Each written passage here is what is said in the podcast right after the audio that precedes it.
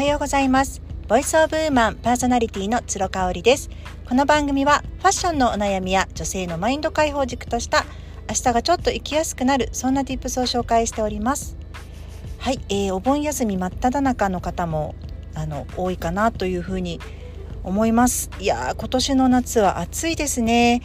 えーと昨日からですね私は実家の母と会っておりまして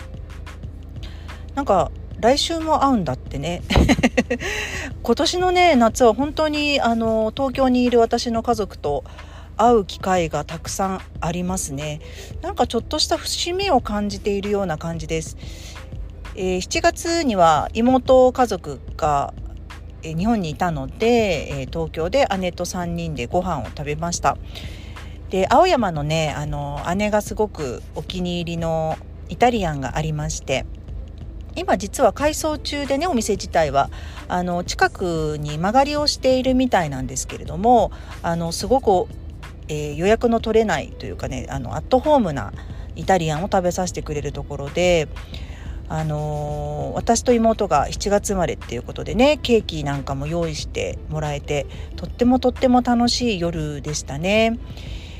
で東京でねもう私美味しいお店とか全然わからないんですよ。11年こっち関西来ちゃってるしあともう本当に商業施設なんかも目まぐるしく変わっていくじゃないですか。なので全くね東京に関しては私ノープランというかノーアイディアなんですよね。であのコスっていうフランスのアパレルブランドがあると思います。でおそらく日本では青山にしか店舗がないのかな。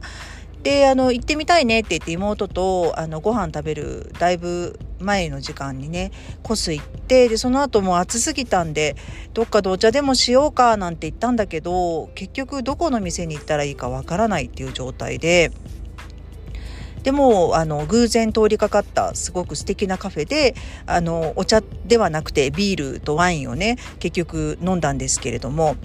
もうそんな感じですよね。行き当たりばったりであるお店に入るっていうそういう感覚になってますかね。神戸はね詳しいと思います。もう11年間いるしそこまでめちゃめちゃこの11年間で変わったっていうのがないかな。まあでもそんなこと言っても今月末にはですねあの神戸阪急もともと阪神だったところが阪急に変わりまして、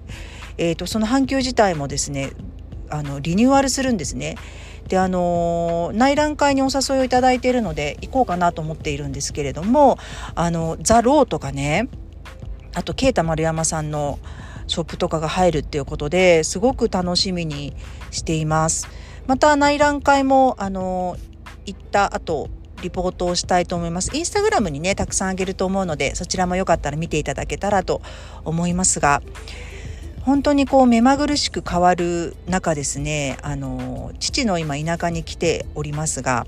ここは変わらないね。本当にいつ来ても何にも変わらないし、ただもうコロナ禍で目の前にね、うちのその実家の目の前にあった自動販売機がなくなってたりとかしてて、主人が夜あのコーヒーをね飲みたかったんだけど目の前の自販機なくなっちゃったんだねなんて言ってその父の実家の目の前がもともとねあの雑貨屋さんというか駄菓子屋さんというかちょっとこうコンビニに毛が生えたようなお店だったんですよ。でもかなり前に廃業されていたんですけれどもあの自動販売機はね去年まではあったの。確か今年の春まではねあった気がするんですけれどもあのー、今回来たらもうなくなっててで歩いて67分のところにあのー、あったからそこまで行ったって言っててねうんやっぱりここは車がないと本当に無理なエリアだなって思いますよね。であのー、もちろんクーラーもねなく過ごしてたんですよ私が幼少期の時は。で夏来るのはね実は3年ぶりになるんですけれども今年はねやっぱり暑いですね。長野県も本当に暑くてあの実は父の実家はリノベーションしていてもう、えーと、15年前ぐらいにすごい綺麗にしてるんですけれどももっと前かな？18年前ぐらいにもう綺麗にしているんですけれどもあの夏はね涼しいし、えーと、床暖房が入ってるのでえっと、冬はねすごく寒いんですけどね。なのでねエアコンついてる部屋が一つしかないんですよ。ただねやっぱりねちょっとエアコンつけないと厳しいかなというぐらい暑くってですねもともと長野県民の人たちもびっくりしてるんじゃないかなと。で私はまあ神戸から来ているしうちの両親も東京から来てるのでもうその2か所に比べたらもうめちゃめちゃ過ごしやすいよねっていう感じなんですけどそれでも今日中30度ぐらいあります。ただ湿気がそこまでないかな神戸に比べるとっていう感じですかね。なのでもう暑い暑いってますけれども今年の夏は。お盆が過ぎ過ぎたらどのぐらいまで涼しくなるのかなというふうに思っています。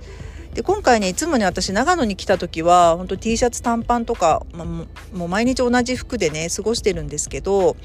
あのー、せっかくなんでと言ったらあれですけどねちょっとおしゃれもしてあの新しい服をいくつか持ってきましたなのであのそういうコーディネートの写真とかはインスタグラムにあげますのでまたよかったら見ていただけると嬉しいです。